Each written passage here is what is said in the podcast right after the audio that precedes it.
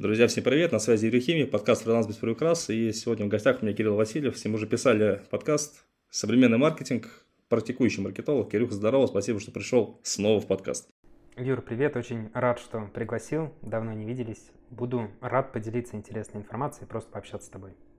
Да, мы сегодня поболтаем, то есть поговорим про 22 год, чему Кирюха этот год научил, как это повлияло все на маркетинг, э, ну и, собственно, поговорим про 23 год, то есть как вам двигаться, продвигаться и прочее, прочее, прочее, прочее, прочее. Вот, ну начнем. Что, Кирюх, расскажи, вот э, насколько февраль месяц вообще повлиял на всю вот эту вот э, маркетинговую историю, насколько стало работать сложнее и как, самое главное, маркетологи, вот ты там, в чате твоя там, может, команда, как вы вот, вот те вот последствия, как вы их преодолевали и вообще какие последствия возникли внезапно в проектах. Про это было интересно узнать. Сразу нужно сказать о том, что все слабые, все те, кто только работал с Инстаграмом, больше ничего не умел, при этом считал себя маркетологом, ничего не делал, они сразу отвалились.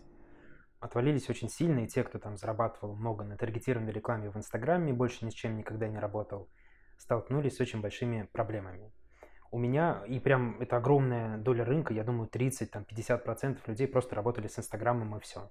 Кто-то из них адаптировался, меньшая часть, а кто-то просто остался без работы. И не знаю вообще, какая у них была судьба, было, в общем, тяжело. Что касается маркетологов, которые работали, в принципе, везде. Здесь, вот если мы говорим конкретно про меня, не было какого-то сильного удара. Мы просто начали постепенно переводить все наши проекты, там все рекламные кампании в другие социальные сети, которые были не заблокированы. То есть, если мы говорим про мои проекты, на тот момент это там, стоматологическая клиника, медицинский центр и три сети московских ресторанов.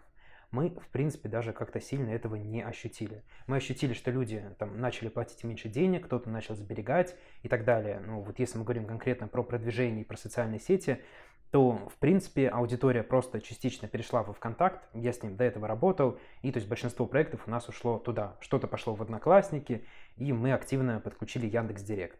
То есть я думаю, что те маркетологи, которые работали до этого с другими каналами, без проблем адаптировались. Понятно, что месяц нужно там на разгрузку, жестко дорожают коэффициенты, все лагает, скачет рекламные ставки, но в принципе месяц и уже работаем просто в новой реальности. Да-да-да.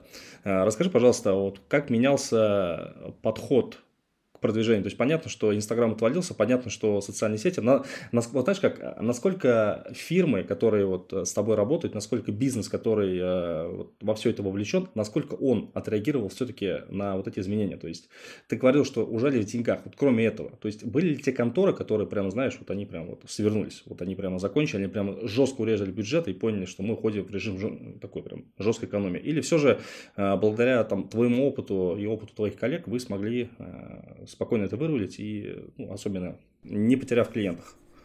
Конечно, ужимания были, даже есть у нас там сейчас выходит э, от состава, например, исследование о том, что э, бюджеты очень сильно сократились, и многие компании, они держат бюджет на прошлом уровне, они его не увеличивают. То есть это в целом нетипично для текущего рынка, потому что каналы добавляются, и обычно бюджеты крупных компаний он всегда увеличивается. За этот год огромное количество бюджетов застопорилась, то есть она осталась на том же уровне. Это говорит о том, что ну, есть некие сложности, есть некие проблемы в рынке, потому что в любом случае, если мы вспоминаем базовые там, принципы конкуренции, у нас остается просто меньше каналов, и все идут в эти каналы, и, соответственно, просто ставки в этих каналах дорожают. Поэтому многим бизнесам, в том числе и даже по каким-то моим проектам, пришлось ужаться. То есть мы где-то ужались, где-то бюджеты не увеличивали, потому что это было неэффективно потому что у нас остается несколько каналов, в эти каналы идут все, и просто принцип аукциона реклама дорожает. Понятно, что там есть хитрости, можно настраивать лучше, но глобально стоимость подорожала. Стоимость всего, стоимость клиента, стоимость действия, стоимость клика и так далее. Это только сейчас все приходит в некую норму, потому что у нас какие-то площадки добавились, там у нас постоянно происходят какие-то обновления в рекламе, там Одноклассники, ВКонтакте что-то постоянно делают, и поэтому сейчас я бы сказал, что все даже неплохо. Но в первые месяцы было прям очень-очень тяжело, особенно маленьким компаниям у которых и без того были маленькие бюджеты, а здесь они заходят в социальные сети, которые не готовы к такому притоку бизнесов, и то есть при этом им нужно с их маленькими бюджетами с кем-то конкурировать. Вот, кстати, вопрос про канал. Куда в основном все двинули? Если мы говорим про бизнес ВКонтакте, если мы говорим про блогеров, инфлюенсеров и большой бизнес, то в Телеграм. но все-таки большая часть трафика пошла во ВКонтакте. Если, если говорим а... про обычных людей, то здесь уже все неоднозначно, и где-то даже по каким-то параметрам Telegram опережает. Но мы сегодня о бизнесе. Бизнес, ВКонтакте, Одноклассники, Яндекс Директ. Просто я просто помню прекрасно себя, то есть когда инсту блокнули, которая в России запрещена, я же сам такой человек инсты, вот, ну и, честно говоря, там, прихерел немножечко. Вот, и началась это метание, паника ВКонтакте. И вот тоже блогеры хайповали, продавали курсы, но э, для меня осталась загадкой, остается до сих пор.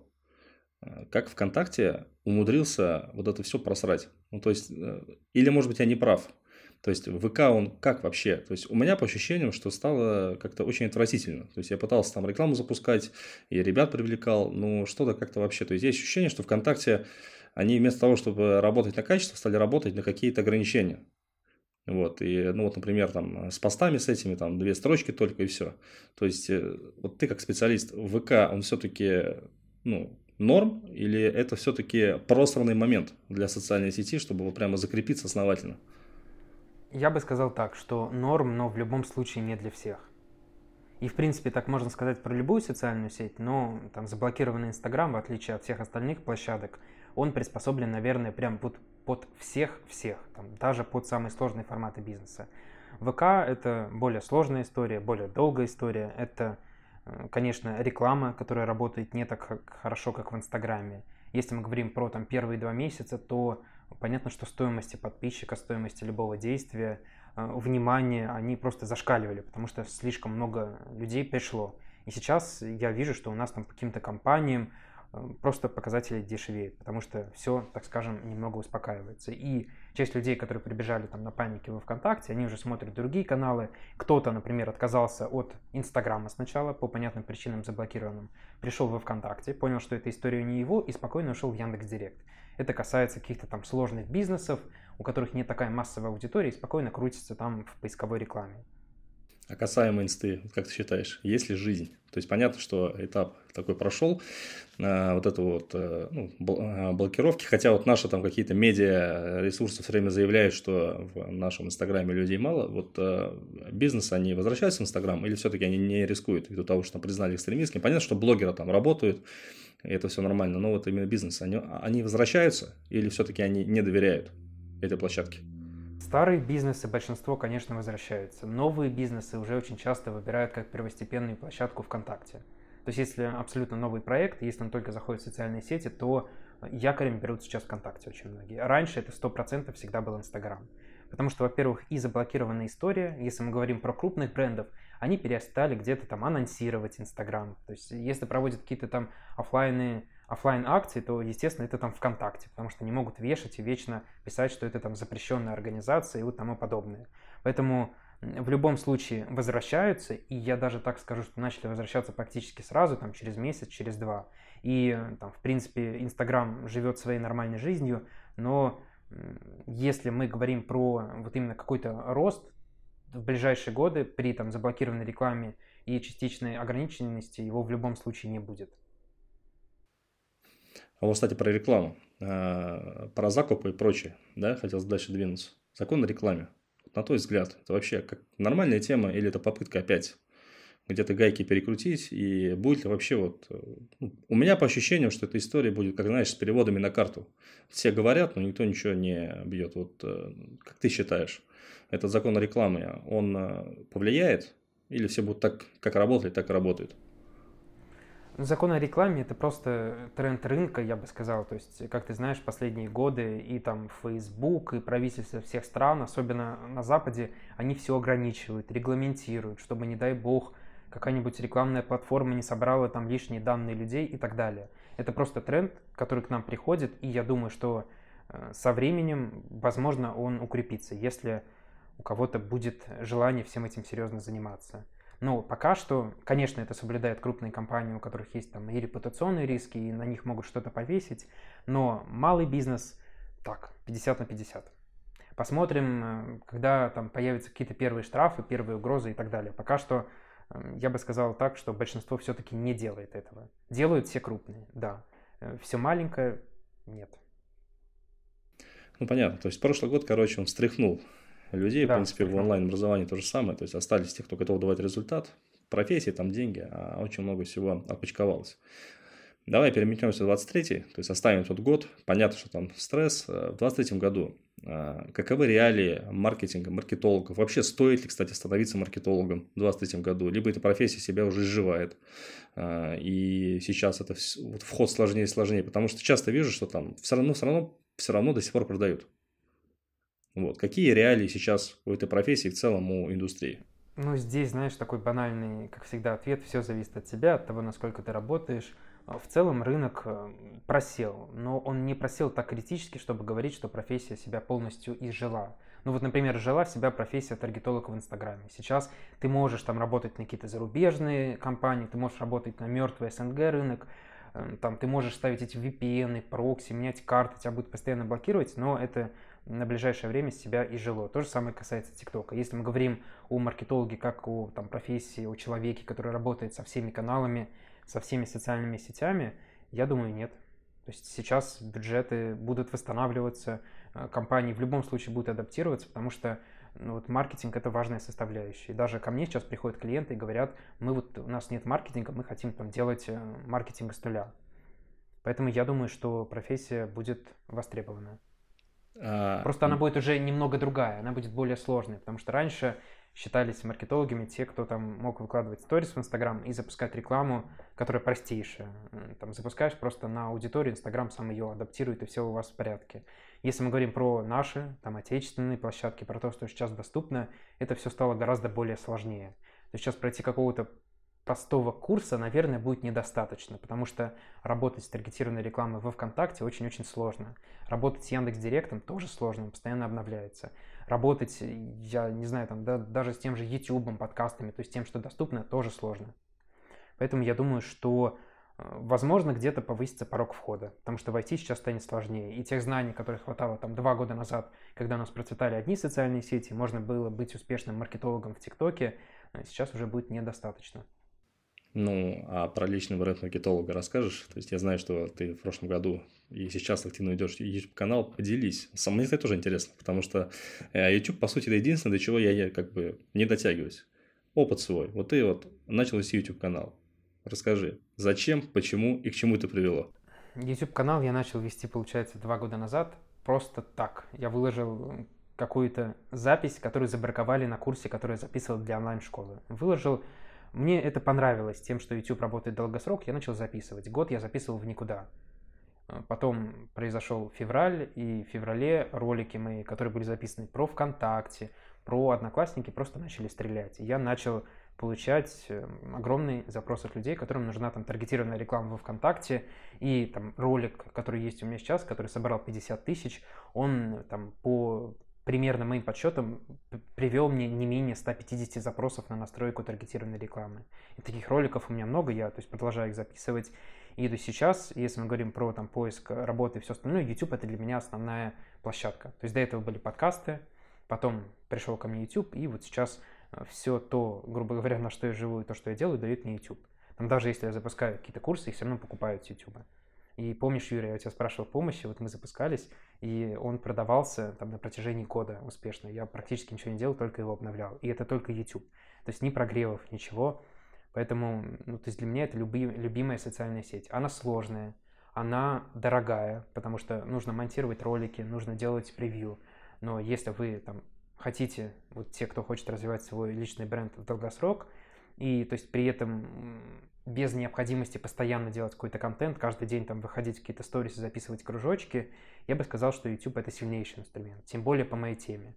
У меня практически нет конкуренции, если там ввести э, термин сейчас в YouTube реклама ВКонтакте, то большинство роликов будет мои. Ну, понимаешь, какое дело? Э, не все готовы работать в долгосрок. У нас же нужно как? Результат быстрый. Хотя, по сути, те же подкасты, ну, вот об этом я говорю часто, и в подкасте говорю. Не получится. Если вы хотите работать в долгу и зарабатывать деньги, ну, не получится. К сожалению, не получится. Кирилл это как раз таки подтверждает. Ну ладно, мы давай немножко от бизнеса отойдем, поговорим про вот именно про блогерство. Вот на твой взгляд, э, по-любому пересекаешься, вот у блогерства сейчас, в 2023 году, вообще есть шансы выжить? То есть блогеры, которые живут на рекламе, окей, они вообще жизнеспособны или все-таки если ты сейчас не умеешь работать там с телегой, с ВК, с Зеном, со всеми, то ты, конечно, проиграешь. либо все-таки нет? Блогерам с нуля сейчас стать очень-очень сложно. Понятно, что к нам сейчас придут и начнут рассказывать там про рилсы, как с помощью них просто продвигаться. Но то есть тоже очень важно понимать то, что раньше, да, сейчас э, все больше блогеров, которые продвигались какими вообще любыми инструментами, они все переходят на Reels. При этом аудитория Инстаграма, мы конкретно говорим про Инстаграм, потому что блогер Инстаграм это там вещи очень-очень схожие и пересекающиеся. И сейчас конкуренция растет. И если вот раньше вы могли выкладывать ролики и собирать больше просмотров, сейчас вам столько не позволит э, собирать тот факт, что роликов становится больше, но при этом аудитория сильно не растет. И таким образом, то есть у нас есть, конечно, рилсы, с помощью которых э, стреляют люди. То есть они начинают записывать рилсы и, да, становятся большими блогерами без вложений. Но их становится все меньше и меньше. Поэтому сейчас там, войти именно в блогерство с нуля, я бы сказал, что практически невозможно. Если бы ко мне кто-то пришел и спросил, стоит ли быть блогером, я бы сказал, что, наверное, нет. И ни в коем случае не стоит делать так, как раньше, знаешь, было принято делать, что чего-то насмотрелся, уволился и такой, я буду блогером, и начал снимать. Это вот, наверное, самое ужасное, что можно сделать. И то же самое касается вот YouTube, о котором я говорю. Я работал, то есть я работал и параллельно вел YouTube, потому что денег у меня там в, в первые года вообще не приносил. И если вы хотите заниматься блогерством, личным брендом, чем угодно, вы должны понимать, что есть стадия, на которой вы не будете зарабатывать ничего.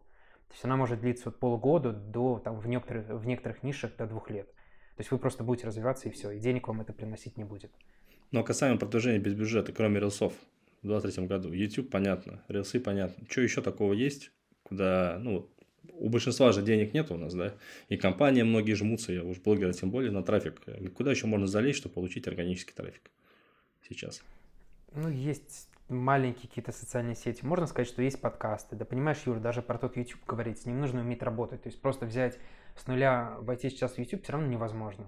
То есть вы там, в принципе, SEO должны понимать, оптимизации видео, там работать с превью, даже элементарно анализом конкурентов и просто под какие темы ролики снимать. Все это довольно сложно. И вот прям простых-простых инструментов органического продвижения практически нет.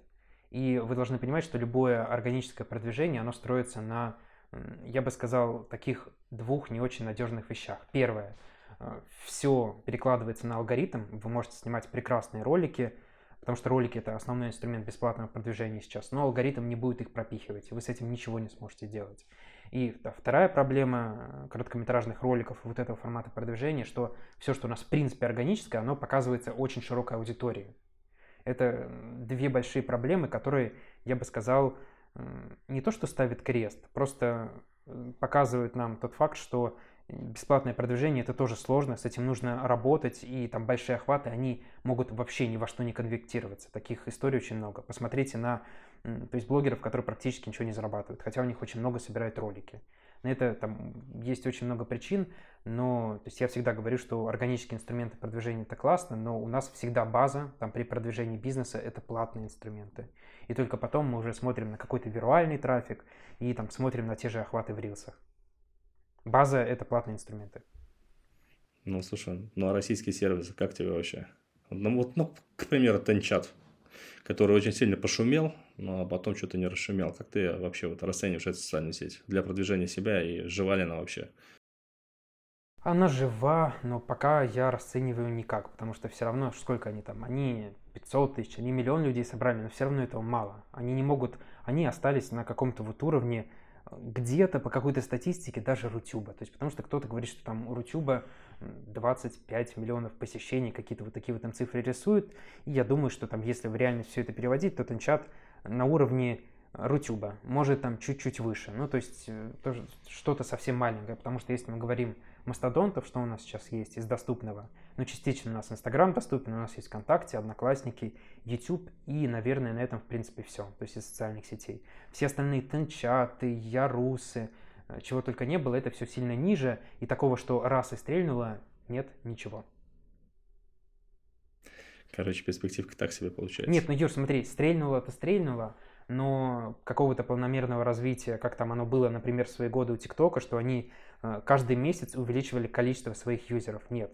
И то есть Тенчат тоже сейчас находится в такой спорной стагнации. Э, я был в этой социальной сети, там очень-очень спорный алгоритм, и непонятен прогресс их, то есть во что они будут расти, что они будут делать. Они станут вторым LinkedIn, если они будут работать только на этом рынке, мне кажется, им трафика не хватит. То есть очень много вопросов, и пока они, да, существуют, да, там есть какие-то охваты, но я бы сто процентов не выбирал эту социальную сеть как какую-то основную, как в которую стоит вообще в принципе входить в первую очередь. Как эксперимент, то есть если у вас есть бюджет и время, то 10% э, там от 100 вы можете инвестировать в тенчат либо что-то подобное. Но то есть все-таки пока что это маленькая социальная сеть с непонятными перспективами и со спорным алгоритмом. Ну, вот смотри, а, получается, сейчас а, бизнесу, в каком, вот как стоит двигаться? То есть, вот они, например, хотят продвижения. Например, не хотят там брать специалистов, образно. Как им будет вот, об, вот в общем правильно двигаться сейчас? Какие выбрать инструменты, какие отсечь? Потому что, ну, всякое бывает. Как ты считаешь? Здесь у нас э, радикально поменялся подход к маркетингу после ухода Инстаграма. И первое, с чего им стоит начать, это с э, ну, такого, казалось бы, банальной тупой вещи создания карточек. То есть 2 ГИСы, Яндекс Бизнес, Google Бизнес. То есть сначала просто регистрируете свой бизнес везде. Если вы там профильная компания, я не знаю, ну, условно, вы занимаетесь стоматологическими услугами, вы берете все эти про докторов, докту, которых более 10 штук, делаете качественные фотографии, придумываете офер акции и регистрируетесь на геосервисах. И я скажу так, что порой в каком-нибудь низкоконкурентном городе, если вы стоите в хорошем районе, у вас нет конкурентов, этого, в принципе, может хватить. И у нас там по одной компании мы ничего не делаем, мы только с Яндекс Бизнесом мы получаем 700 звонков в месяц, что довольно много ну, то есть 700 звонков в месяц, плюс там 500 приложений э, по адресам к нашему заведению и так далее. Это медицинский центр. Если мы добавляем к этому Google и еще что-то остальное, то, в принципе, мы можем нигде рекламу не запускать и жить просто на органике с этих сервисов. Это многие бизнесы локальные недооценивают, они этого не делают, они идут в платное продвижение, и оно не дает им никаких инструментов. Потому что обычно нет денег, и потому что, ребята, вы базу просто не сделали. То есть первое, это как раз регистрация всего этого, регистрация бизнеса в интернете, то, что делается бесплатно. Вы все это красиво оформляете, вам в любом случае придется потратиться на фотографа, и то есть после этого мы уже смотрим дальше. В идеале, конечно, чтобы у вас был сайт или лендинг, но не надо делать лендинги затычки, они э, по большому счету для продвижения бесполезны. На них может приходить трафик, но у них очень слабая конверсия, э, поэтому либо хороший лендинг, либо сайт. Вы делаете следующим этапом. В зависимости от формата бизнеса. Но для большинства бизнесов, да, это Яндекс Директ. Это следующий инструмент. Почему Яндекс Директ? Потому что в нем наиболее теплая аудитория, которая конкретно уже заинтересована в продукте, находится там на последней лестнице там, теплоты, ханта и всего остального, и она с наибольшей вероятностью совершит сделку. Плюс в Яндекс Директе, напомню, можно устанавливать фиксируемую стоимость конверсии. Например, вы там понимаете, Э, свою долю рекламных расходов, вы понимаете, сколько вы можете платить за клиента и просто ставите на все кнопки, которые у вас есть на сайте, фиксируем, э, фиксируемую цену. То есть за звонок вы платите не дороже 200 рублей, звонка нет, вы ничего не заплатили. На заявку вы ставите там условно 250 рублей. Если заявки нет, вы ничего не платите. Это как бы второй этап, который вы запускаете. Ну и дальше, после того, как у вас сделана база, у вас уже продумана какая-то аукционная система, у вас там, вы начинаете придумывать системы, которые там позволяют вам продвигаться на сервисах за счет отзывов и всего остального, то есть вы сделали то, что можно сделать, это принесет результаты и при этом вложили меньше всего денег, можно смотреть дальше. Дальше у нас обычно идет SMM. SMM можно начинать делать параллельно, если он не требует больших затрат. Я рекомендую, естественно, смотреть в пользу ВКонтакта сейчас, потому что если куда-то людей приводить, чтобы они просто помнили о вашем продукте, чтобы покупали вас повторно, наверное, там либо ВКонтакте, либо Телеграм. Вот эти две социальные сети. Мы создаем, начинаем вести, оформляем, делаем все красиво. Ну и после этого, когда у нас уже работают геосервисы, у нас работает фиксируемый Яндекс Директ, который постоянно приносит нам трафик, у нас есть контент, у нас есть готовые сообщества, мы можем переходить на следующий этап – Следующий этап это либо таргетированная реклама, либо также пристально рекомендую всем посмотреть на рекламу в геосервисах. То есть там, как вы знаете, у Яндекс Бизнеса есть отдельные очень интересные тарифы, которые очень хорошо иногда могут работать у 2GIS и так далее. То есть рассматриваем все это и в совокупности с таргетированной рекламой. То есть после того, как у нас сделана база, которая приносит нам трафик, приносит клиентов и растет, мы можем приступать уже к следующим инструментам. Это хорошая, я бы сказал, единственная окупаемая э, стратегия для малого бизнеса, у которого маленькие, низкие бюджеты. По-другому сразу там слезать таргетированную рекламу вообще неправильно. Вас нет в интернете, и вы запустили таргетированную рекламу, у вас бюджет кончился, все. То есть ничего нет. Поэтому вот план а, выглядит как-то так. А простым работягам, типа там меня, например, тебя, какой путь лучше избрать на этот год, на твой взгляд, крайней мере, непростой? Работать. Самый главный путь, наверное, Юра, это просто работать. И я буду смотреть все равно в сторону YouTube. То есть YouTube дает мне результаты, я буду делать YouTube. Я буду делать YouTube, буду работать, буду э, использовать. Я особо не использую платный инструмент продвижения, потому что мне это по большому счету бесполезно. У меня, ну можно сказать, что у меня есть некий бизнес, где мы оказываем услуги по интернет-маркетингу. Э, и это вот для меня база, которая мне приносит доход. И я как раз подключаю на оставшиеся деньги, то, что мне остается, я спокойно делаю ролики в YouTube, и там мне не нужна с них минутная выгода. YouTube, статьи на VC я буду писать, и я параллельно пишу подкасты. То есть у меня будет такое направление. Но здесь, Юр, важно понимать, что я при этом работаю. У меня есть основная работа, основные проекты, которые приносят мне деньги. Если там для вас социальные сети это ваша основная работа, вот именно ведение и присутствие в них, то тут гораздо сложнее, и, наверное, здесь даже ты дашь больше рекомендаций и советов, чем я. Я понял. Да, то есть получается... Не, я просто пытаюсь для себя тоже э, уяснить, то есть я все-таки, ну, как-то не знаю, как себя смотивировать вести YouTube. Вроде все ведется, но что-то вот как-то YouTube пока YouTube сложно. Сесть, записать, отмонтировать, да. сценарий написать, да. Это самый сложный есть... канал для ведения. То есть SEO, там и прочие вещи-то это понятно, как делать. Я это делал много раз, но вот это, конечно, тяжеловато. Ладно. Кирилл, спасибо тебе большое, что нашел это время поговорить. Хоть такая тема непростая в целом для разговора. Сложная, мне кажется, мы только начали. Ну, да. если что, если зрителям будет полезно, обязательно сделаем вторую часть. Что-то да, уже пока... разберем более подробно. Да, посмотрим. Пока так. По верхам пробежались, тоже неплохо. Спасибо тебе огромное, что нашел время. Вот, ну и, ребята, если есть что добавить, если есть какие-то вопросы или темы, всегда можете написать мне в личное сообщение. Юрий Химик в Гугле, в Яндексе вводите, там сайты мои легко найти, написать. Ну и подписывайтесь. Здесь мы говорим про фриланс. И как получается, не только про него. Все, всех обнял, всем пока.